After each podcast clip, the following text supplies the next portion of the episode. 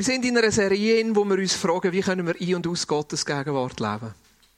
Das wenn man so über den Glauben redet, ist das schon etwas Besonderes. Glauben ist ja etwas, was persönlich ist, etwas, wo äh, so auch, ja, ich glaube und gibt es einen Gott und ja, es gibt einen Gott und ich glaube, dass die Bibel noch zu uns heute redet und gleichzeitig ist unser Wunsch mit dem Glauben, dass es praktisch wird und dass wir den Glauben auch in unserem Alltag können erleben können.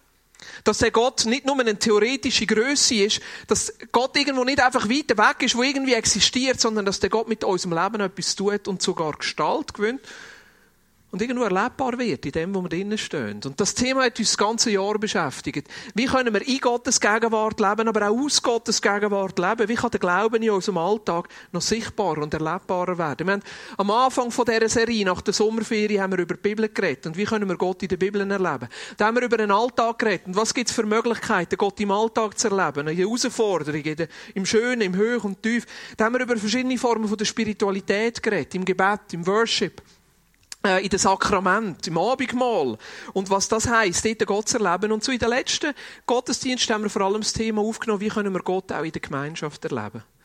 Ja, vor vier Wochen habe ich gesagt, ich mache eine Predigt mit zwei Teilen und ich habe den zweiten Teil jetzt weggelassen. Weil ich einfach gemerkt habe, mit, in dem Zusammenhang, ja, in dem Zusammenhang, es beschäftigt mich etwas ganz anderes. Nämlich die Frage, wie können wir miteinander Gemeinschaft von der Gnade sein und miteinander immer wieder Gnade erleben. Und es gibt eine Bibelstelle, die mich in dem Zusammenhang richtig berührt hat. Das ist im Jakobusbrief. Der Jakobus, der den Brief schreibt an die ersten Christen und relativ hart und relativ herausfordernd sie immer wieder daran erinnert, hey, der Glaube ist nicht einfach nur eine Philosophie, sondern da müsst ihr leben. Und wenn ihr den Glauben nicht in eurem Alltag lebt, dann stimmt etwas nicht. Und im zweiten Kapitel vom Jakobusbrief nimmt er nachher die Frage auf, nicht nur, wie wir im Alltag und im Persönlichen sollen leben, sondern wie wir als Gemeinschaft sollen miteinander leben. Und er schreibt da an seine Geschwister, er schreibt an eine ganz konkrete Kirche, an eine ganz konkrete Gemeinschaft. Und ich lese neun Verse vor aus dem Jakobus Kapitel 12. Da heißt es, meine Geschwister, Ihr glaubt doch an Jesus Christus, unseren Herrn, dem alle Macht und Herrlichkeit gehört. Darum dürft ihr aber Rang und Ansehen eines Menschen nicht zum Kriterium dafür machen, wie ihr mit ihm umgeht. Und jetzt kommt das konkretes Beispiel, wo es um Armut und Reichtum geht. Aber das ist nicht das Thema heute Morgen, wie wir mit Armut und Reichtum umgehen, sondern das Thema ist, wie wir einander begegnen. Der Jakobus bringt es da aber aus ihrem Setting ein konkretes Beispiel und sagt, angenommen, in eurem Gottesdienst kommt ein vornehm gekleideter Mann mit goldenen Ringen an den Fingern. Es kommt aber auch ein Armer in zerlumpter Kleidung herein. Wenn ihr nun den mit der vornehmen Kleidung besonders, besondere Aufmerksamkeit schenkt und zu ihm sagt, hier ist ein bequemer Platz für dich. Wenn ihr zu dem Armen aber sagt, bleib du dort drüben stehen oder setz dich bei meinem Fußschemel auf den Boden, messt ihr da nicht in euren eigenen Reihen mit zweierlei Maß? Und macht ihr euch damit nicht zu Richtern, die sich von verwerflichen Überlegungen leiten lassen? Hört, meine lieben Geschwister, hat Gott nicht gerade die, die in den Augen dieser Welt arm sind, dazu erwählt, durch den Glauben reich zu werden? Hat er nicht gerade sie zu Erben seines Reichtums bestimmt, zu Erben des Reiches, das er denen zugesagt hat, die ihn lieben? Das, was macht ihr? Ihr behandelt den Armen geringschätzig. Sind es denn nicht die Reichen, die euch unterdrücken und euch sogar vor die Gerichte schleppen? Und sind es nicht die Reichen, die den wunderbaren Namen unseres Herrn verhöhnen, der über euch ausgerufen worden ist? Nun, wenn ihr euch wirklich nach dem königlichen Gesetz richtet, wie es in der Schrift niedergelegt ist, liebe deine Mitmenschen wie dich selbst, dann handelt ihr gut und richtig. Doch wenn ihr Rang und Ansehen eines Menschen zum Kriterium dafür macht, wie er mit ihm umgeht, begeht ihr eine Sünde und werdet vom Gesetz als Gesetzesübertreter überführt. Krasse Aussage. Jakobus bringt brutal auf den Punkt und sagt, hey, wenn ihr doch schon an den Christus glaubt, wo Menschen unabhängig von ihrem Stand auserwählt hat, Teilhaber von der Gnade sein und ihn annimmt, wie könnt ihr in eurer Gemeinde einen Unterschied machen, ob jemand reich oder arm ist? Es kommt dann so eine Zwischenpassage, wo er sagt, schließlich sind es ja gerade die Reichen, die sich so und so verhalten, da können wir jetzt nicht eins zu eins übertragen und sagen, die Bibel hat etwas gegen Reichtum und das meine ich nicht. Es ist ein Entwicklungsland, wo Jakobus da schreibt. Und das erlebe ich, wenn ich unterwegs bin, zum Beispiel in afrikanischen Ländern oder auch südamerikanischen Raum, wo man in einem Entwicklungsland ist, da werden äußere Kriterien schneller zu einem Zeichen von, ob man dazugehört oder nicht. Der Reichtum oder die Armut ist viel offensichtlicher. Wenn wir jetzt heute hier mal umschauen, würde man kaum sehen, ist jemand von uns wohlhabend oder ist jemand von uns nicht wohlhabend. Vielleicht haben wir jetzt hier gerade Leute unter uns, die von der Sozialhilfe abhängig sind. Würdest du es sehen? Nein. Vielleicht haben wir Leute unter uns, die haben gerade eine Million geerbt. Wenn du übrigens nicht weißt, was damit machen, ich hätte ein paar Ideen. Vielleicht haben wir Leute unter uns, die müssen gar nicht mehr arbeiten, weil sie so viel Geld haben. Würden wir es sehen? Wir würden es nicht sehen. Also das Kriterium, ob jemand reich ist oder arm ist, ist bei uns jetzt nicht in erster Linie das Kriterium, wie wir Menschen beurteilen. Zu dieser Zeit war das. Es war offensichtlich, ist jemand reich oder arm. Es war offensichtlich, hat jemand Geld oder nicht. Und das ist noch interessant, weil wir verstehen den Kontext fast nicht. In unserer Gesellschaft ist es verpönt, wenn wir den Reichtum zeigen. Oder? Vor allem bei uns Schweizer. Ja. Wie würden wir reagieren, also es ist nicht so, aber es wäre noch lässig. Boris hat gerade geerbt, 5 Millionen, er kauft sich einen neuen Ferrari, kommt mit dem Ferrari-Gottesdienst. Ihr seht davon, alle überlegen sich, wem gehört der Ferrari? Jemand sagt, du, der gehört im Fall dem Boris. Was, der gehört dem Boris? Kann doch nicht sein! Hat der so einen guten Lohn? Da geht er so gar nicht! Ein Ferrari! Nein! Nein, nicht, dass er denkt, der Ferrari ist das Letzte, was ich würde kaufen Aber wir sind nicht so, dass wir unseren Reichtum zeigen. Wir hätten auch weniger Mühe damit. In einem Entwicklungsland ist das anders. Das erstaunt mich amix. Die Unterschiede zwischen arm und reich sind relativ groß. Aber da, wo uns da im Moment beschäftigt, ist nicht, wie haben Sie zu dieser Zeit beurteilt, ob man wertvoll ist oder nicht wertvoll ist, ob man dazugehört oder nicht dazugehört. Wie beurteilen wir heute? Die Kritik von Jakobus ist eigentlich auch für uns heute so. Dass wir uns sollen überlegen, wie beurteilen wir Menschen, ob sie wertvoll sind oder nicht.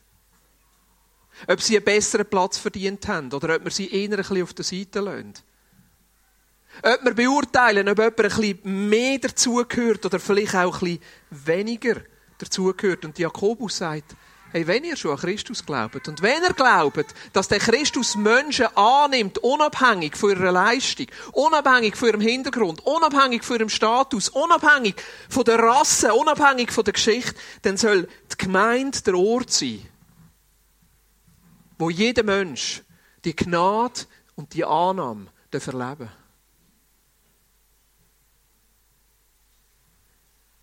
Hey, mein Traum ist, dass wir als Vineyard Aarau so eine Gemeinde sind. Eine Gemeinde sind, die nicht einander beurteilt, die nicht einander richtet, die nicht Wertmaßstäbe aufstellt, wo eigentlich nicht dem Evangelium von Christus entspricht. Sondern ein Ort sind, wo Menschen Gnade erleben. Ein Ort sind, wo Menschen Annahme und Vergebung erleben. Ein Ort sind, wo Menschen das Evangelium leben und die gute Nachricht.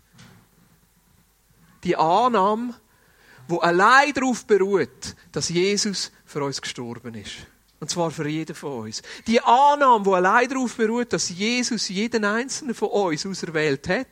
Die Annahme, die darauf beruht, dass Jesus jeden einzelnen von uns schon angenommen hat. Und zwar unabhängig von unserer Herkunft, von unserer Vergangenheit, von unserem Reichtum, von unserer Leistung. Von der Höhe, von unserem Bankkonto. Unabhängig von unserem Job, von unserem Status, von unserer Ausbildung und von unseren Abschlüssen. Unser Wert liegt schlussendlich einzig darin, dass Jesus uns auserwählt hat. Was ist die Herausforderung für uns heute? Zu dieser Zeit war es der Reichtum. Was sind, die, was sind die Kriterien heute, die wir beurteilen würden? Ich glaube nicht, dass die Herausforderung ist, dass wir Menschen gemäss Wohlstand beurteilen. Bei uns heute, dass wir sagen, ja, ein Reichen ist mehr wert als ein Armer. Es kann sein, aber ich glaube nicht, dass das das erste Kriterium ist. Ich glaube, heute mehr als Schweizer oder mehr in unserem Kulturraum beurteilen Menschen viel eher nach ihrer Leistungsfähigkeit. Im Französischen kommt ja der Ausdruck von invalid, invalid. Valid heißt eigentlich, ob jemand etwas wert ist oder nicht. Also mit dem Ausdruck drücken wir schon aus. Jemand, der eingeschränkt ist und nicht so viel leisten kann, ist er nicht so wertvoll. Die Leistungsfähigkeit von einem Menschen, wie viel kann er beitragen, wie viel kann er geben, wie gut ist jemand.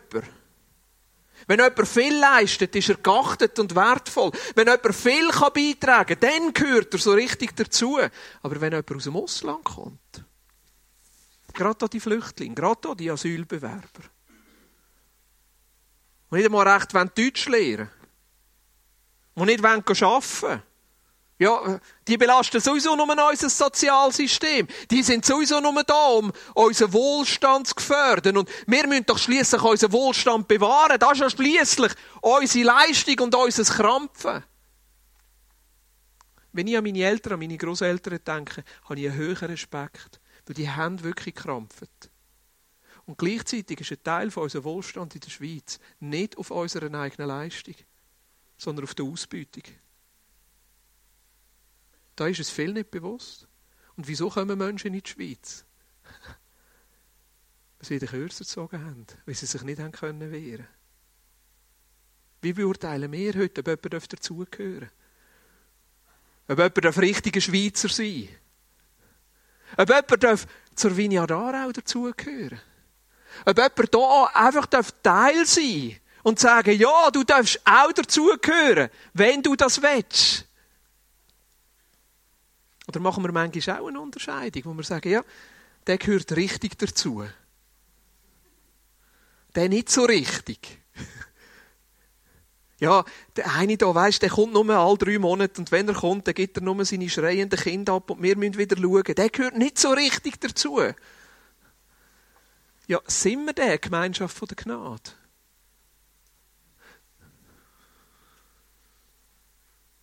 Wie ist es mit dem Menschen, wo zur Vineyard Aarau dazugehört und gar nichts kann beitragen kann.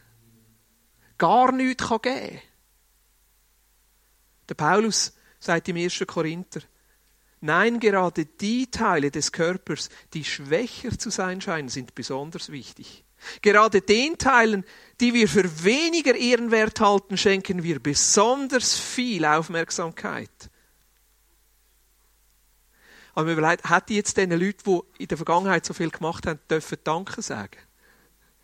Aufmerksamkeit geben? Natürlich. Natürlich. Und das ist etwas Schönes, wenn wir einander Danke sagen können. Und wenn wir auch wertschätzen können, wenn jemand etwas zur Gemeinschaft beiträgt. Und gleichzeitig sage ich euch, das fordert mich raus. Das fordert mich raus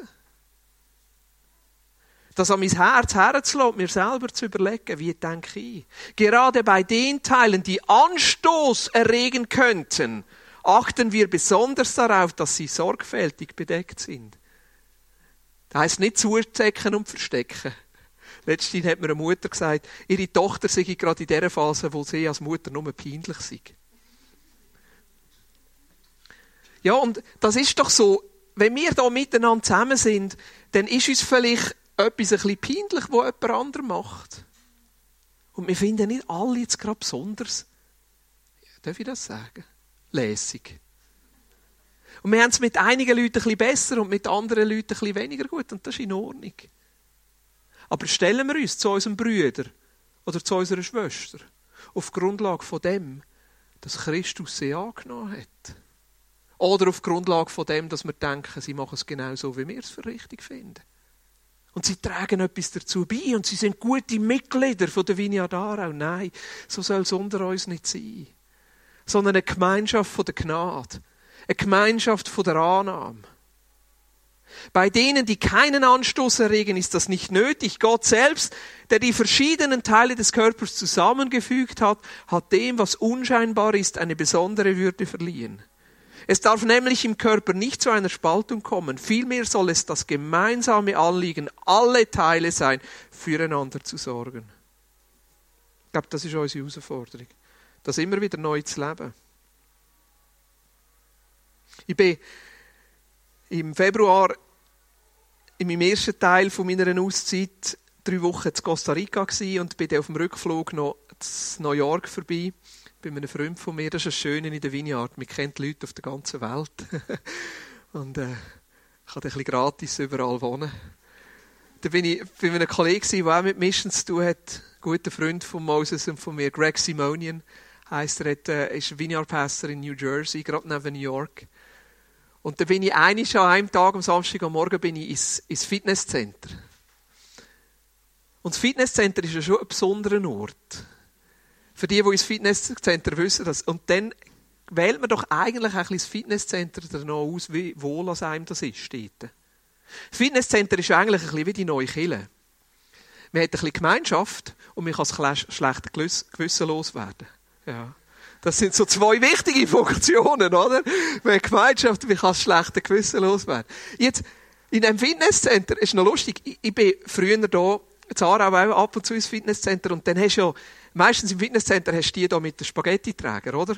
Also nicht Frauen und Männer, wo die Muskeln so drüber ausschwappen, nicht der Bierbauch, sondern Muskeln, wo du denkst, boah!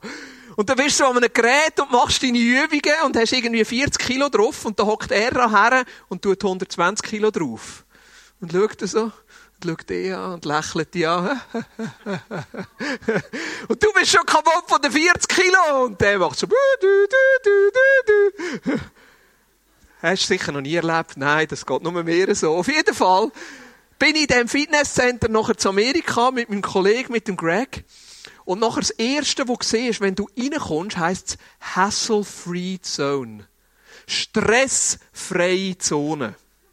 Und Regel Nummer eins in diesem Fitnesscenter ist, du darfst auf niemand anders schauen und wenn du unter Stress kommst, weil du denkst, jemand schaut auf dich ab, weil du die Übungen nicht richtig machst oder mit zu wenig Gewicht, wehr dich.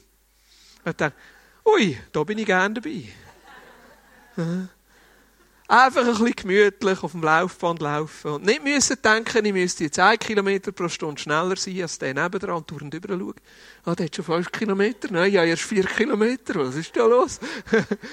ja, ich, ich, bin, ich bin leistungsorientiert. Ich meine, ich mache, ich mache Ausdauersport, ich will schneller werden, ich will besser werden und gleichzeitig an einem Ort sein, wo stressfrei ist. Oh.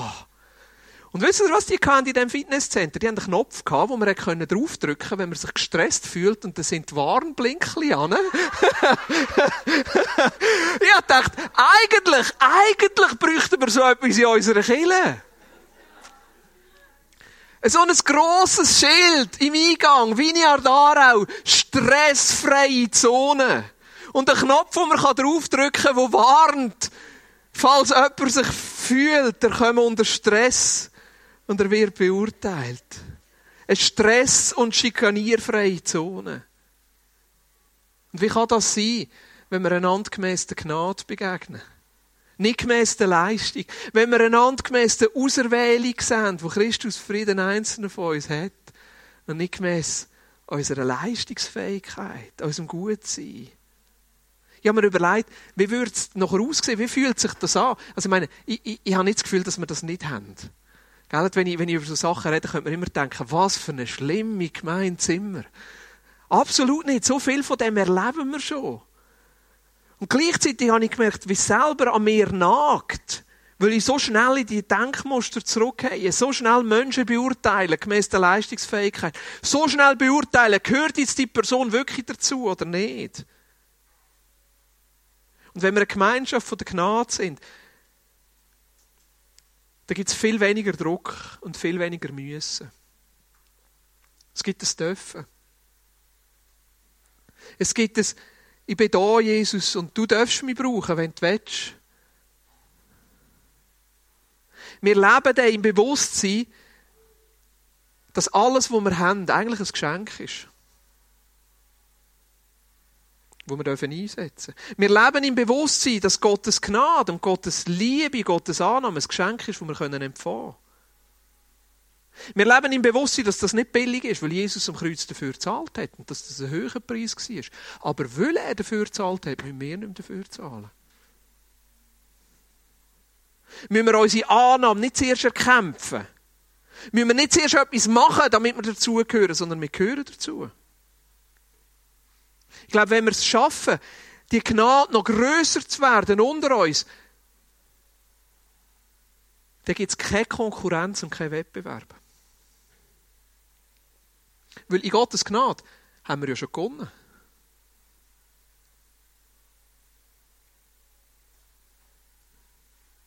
Wenn ich von einem Wettkampf heimkomme, fragen mich meine Buben amigs, Boris, oder Daddy sagen sie natürlich, Daddy, wie viel bist du geworden?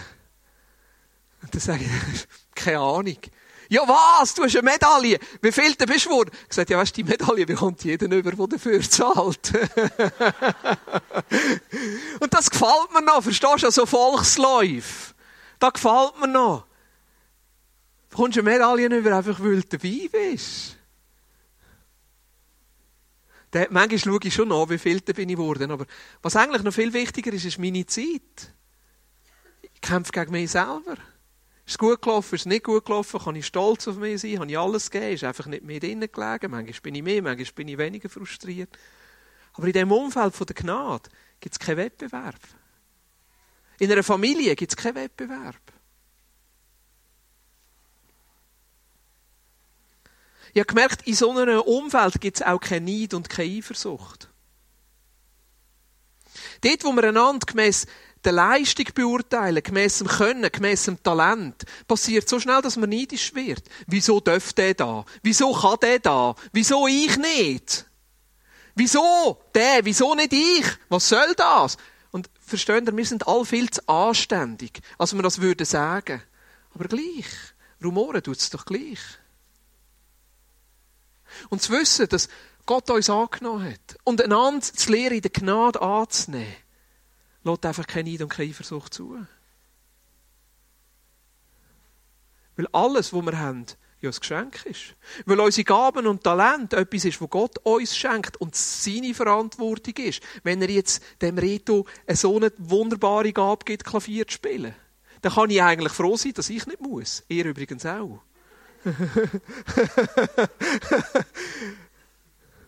ich weiss so, als ich, als ich ein bisschen jünger war, ein bisschen, habe ich mal in einer Band gespielt. Gitarre und gesungen. Mit der Zeit habe ich herausgefunden, dass sie mir immer das Mikrofon abgedreht haben. habe dann aufgehört. ja, danke, es tut gut. hey, in so einem Umfeld von der Gnade gibt es ja keine Überheblichkeit. Wie könnte in so einem Umfeld jemand besser sein als jemand anderes? Jemand wertvoller sein als jemand anderes. Jemand einen besseren Platz verdienen als jemand anderes. Jemand dürfen vorne zu hocken und jemand anderes müssen hinter zu hocken. Es gibt kein Vergleichen. Es gibt kein, ich bin ein heiliger als er. Auch nicht gegenüber Menschen, die nicht dazugehören. Wir sind besser, wir sind heiliger, wir haben es gecheckt, wir haben es im Griff. Wieso? Da mittendrin in der Jakobusstelle heißt es, hört meine lieben Geschwister, hat Gott nicht gerade die, die in den Augen dieser Welt arm sind, dazu erwählt, durch den Glauben reich zu werden? Hat er nicht gerade sie zu Erben seines Reichtums bestimmt, zu Erben des Reiches, das er denen zugesagt hat, die ihn lieben? Ich merke, dass die Haltung von der Gnade eigentlich bei mir selber anfängt. Und das viel damit zu tun hat, dass ich mich selber auch nicht beurteile und gemäß dieser Gnade kann annehmen. Ich hoffe, es ist kein Petra da heute Morgen. Aber stell dir mal vor, ein Petra kommt zu uns in Gottesdienst. Und irgendwie gefällt es ihr da. Die Menschen sind noch lässig. Es ist unzwungen, die Musik, die Atmosphäre. Man kann sein, wie man ist. Aber gleichzeitig merkt sie, oh, da sind so viele Familien. Ja, und die haben sie im Griff und die haben Kinder und alles gut und alles und so. Und dann ist Petra wie auf sich selber zurückgeworfen und merkt, wie viel das in ihrem Leben noch nicht stimmt. Sie hat zwar schon Schritt gemacht, aber so ganz perfekt ist es noch nicht. Du musst wissen, Petra kommt aus dem Milieu. Eine Zeit lang war sie in der Droge. Hat ihr Leben nicht im Griff gehabt. Hat sogar ihren Körper müssen verkaufen, damit sie Drogen können finanzieren. Sie hat den Job verloren. Es war verwahrlost. Aber irgendwie ist sie dem rausgekommen. Und jetzt kommt sie da in die Vineyard Aarau, fühlt sich wohl. Aber merkt gleich, wenn sie da mit all diesen perfekten Leuten von der Vineyard Aarau zu tun hat, diesen schönen, diesen wertvollen, dass irgendetwas in ihrem Leben ja gleich noch nicht stimmt. Und Gott berührt sie. Gott schafft an ihrem Herz. Sie tut ihr Herz auf und Gott verändert und gibt ihr Gnade. Mehr und mehr verändert sich ihr Leben. Sie will dazugehören. Sie will hier dabei sein. Sie will gut sein. Sie will angenommen sein. Darum fängt sie auch an mitzuschaffen. Darum fängt sie an, da, wo sie hat, zu teilen und hineinzugeben. Und sie weiß, uh, wenn ich hier dabei bin, dann muss ich mein Leben im Griff haben. Sie erlebt die Gnade Gottes. Und jetzt kommt der Knackpunkt für Petra. Patricia kommt in den Gottesdienst. Ich hoffe, es ist keine Patricia da heute Morgen. Nein, wenn eine Patricia da ist, herzlich willkommen. Es ist nicht du, der gemeint bist. Kommt Patricia in den Gottesdienst. Und Patricia war eine Kollegin von der Petra von früher. Und Patricia ist genau so schlecht zu Weg oder sogar noch schlechter wie dort, wo Petra zum ersten Mal im Gottesdienst gekommen ist. Und plötzlich bekommt Patricia die Aufmerksamkeit von der Vineyard Aarau, die Petra am Anfang bekommen hat. Der Petra geht es jetzt gut, sie schafft mit, sie ist stabil, sie gehört dazu. Ah, jetzt kümmern sich alle nur um die Patricia. Hey Patricia, wie geht's dir? Kann ich für dich beten? Hey, wenn wir mal einen Kaffee zusammen trinken? Und Petra weiss genau, du, das haben sie ja mit mir gemacht am Anfang, aber jetzt machen sie es nicht mehr. Weil das war das letzte Mal, gewesen, wo mich jemand eingeladen hat zum Kaffee. Ja, aber was ist mit mir? Gehöre ich jetzt nicht mehr dazu? Ich habe doch mein Leben in den Griff bekommen. Ich habe doch so viel gemacht. Und jetzt ist die Herausforderung für Petra, wie geht es eh mit der Patricia um? Kann sie die gleiche Gnade weitergeben? Oder fängt sie an zu denken, also die Patricia, die soll zuerst das machen, was ich gemacht habe. Die soll sich zuerst auch so anstrengen. Die soll zuerst ihr Leben in den Griff bekommen.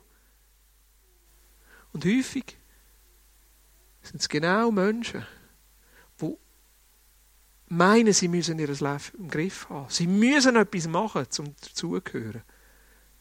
Wo andere anfangen ablehnen. Andere anfangen ausschliessen. Und ich merke, mir selber die Gnade zu geben. Und da rede ich jetzt wirklich von mir. Ich darf dazugehören, auch wenn ich nicht alles im Griff habe. Auch wenn ich nicht perfekt bin. Auch wenn ich nicht immer alles richtig mache. Ich darf Teil sein von dieser Gemeinschaft von der Gnade. Teil sein von dieser Familie. Ich habe einen Platz hier drinnen. Auch wenn ich nichts machen würde. Das befähigt mir, anderen selber wieder die Annahme, die Liebe und die Gnade weiterzugeben. Und überall dort, wo ich anfange beurteilen, Überall dort, wo ich andere anfange richten. Gemäss dem, was sie können leisten können. Gemäss dem, was sie tun. Gemäss dem, wie sie ihr Leben im Griff haben, muss ich mich selber hinterfragen. Ja, was für einen Maßstab habe ich bei mir? Habe ich vielleicht an mir selber falsche Maßstäbe angelegt? Habe ich vielleicht selber das Gefühl, dass ich bei Gott nur angenommen bin, wenn ich es im Griff habe? Habe ich vielleicht bei mir selber das Gefühl, dass ich nur dazugehören wenn ich perfekt bin und wenn ich etwas leisten kann? Ich glaube, dem wird Gott zuerst das Werk bei uns selber tun. Und ich möchte abschließen mit einem Vers aus dem Römerbrief, wo am Anfang zuerst vielleicht ein bisschen komisch stöhnt, aber wo für mich so wichtig geworden ist. Es steht im Römer Kapitel 5, Vers 17. Durch Jesus Christus werden jetzt die, die Gottes Gnade und das Geschenk der Gerechtigkeit in so reichem Maß empfangen, in der Kraft des neuen Lebens herrschen. Durch Jesus Christus werden jetzt die, die Gottes Gnade und das Geschenk der Gerechtigkeit in so reichem Maß erleisten, kaufen, nein, empfangen. In der Kraft des neuen Lebens herrschen.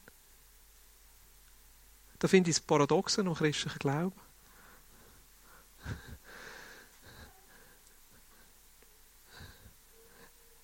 Eigentlich hängt es davon ab, wie fähig wir sind, uns zu beschenken.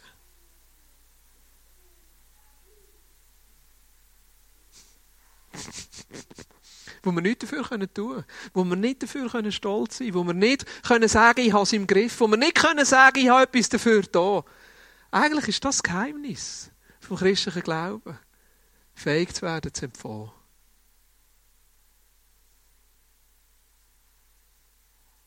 Wo manchmal gerade für die, die es im Griff haben, und gerade für die, die vielleicht reich sind, und gerade für die, die viel mitbringen, gar nicht einmal so einfach ist. Durch Christus. Wieso durch Christus? Weil er gezahlt hat. Damit wir jetzt können empfangen. Uns demütigen. Sagen, ich kann es nicht. Ich brauche den. Und so werden wir das Leben in den Griff bekommen. So werden wir anfangen herrschen. Und ich wünsche mir, dass wir in dem Innen wachsen können. Als Gemeinschaft in dem Innen wachsen Und dass wir einander so können begegnen können. Dass wir uns selber nicht beurteilen gemäß dem, was wir leisten können.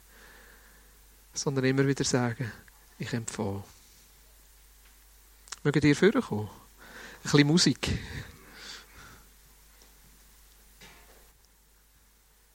Vielleicht merkst du heute Morgen, dass dir genau diese Gnade fehlt. Vielleicht merkst du, dass du eigentlich an dem Punkt stehst, wo du neu herausgefordert bist, dich selber anzunehmen. Oder vielleicht merkst du auch, dass du heute Morgen da bist und mit einzelnen Mühe hast, sie anzunehmen. Vielleicht bist du da heute Morgen und denkst, ja, ah, von dem habe ich so viel schon erlebt innerhalb von der Vinia Aarau. Aber ich will dazu beitragen, dass wir in dem noch weiter wachsen können. Möchte, dass wir das Lied noch einmal singen, hier von dem Sand, da gefällt mir noch. Wo wir einfach unser Herz ins ganz bewusst in Gottes Hand legen. Jesus, ich komme zu dir und lege mein Herz in deine Hand. Gerade in Bezug von dem Herz, wo richtet, von dem Herz, wo beurteilt, von dem Herz, wo so schnell ist, einzuteilen und zu kategorisieren. Einfach sagen, Jesus, ich lege das, genau das Herz, lege jetzt in deine Hand. Ich will eine Person von der Gnade sein, wahrnimmt.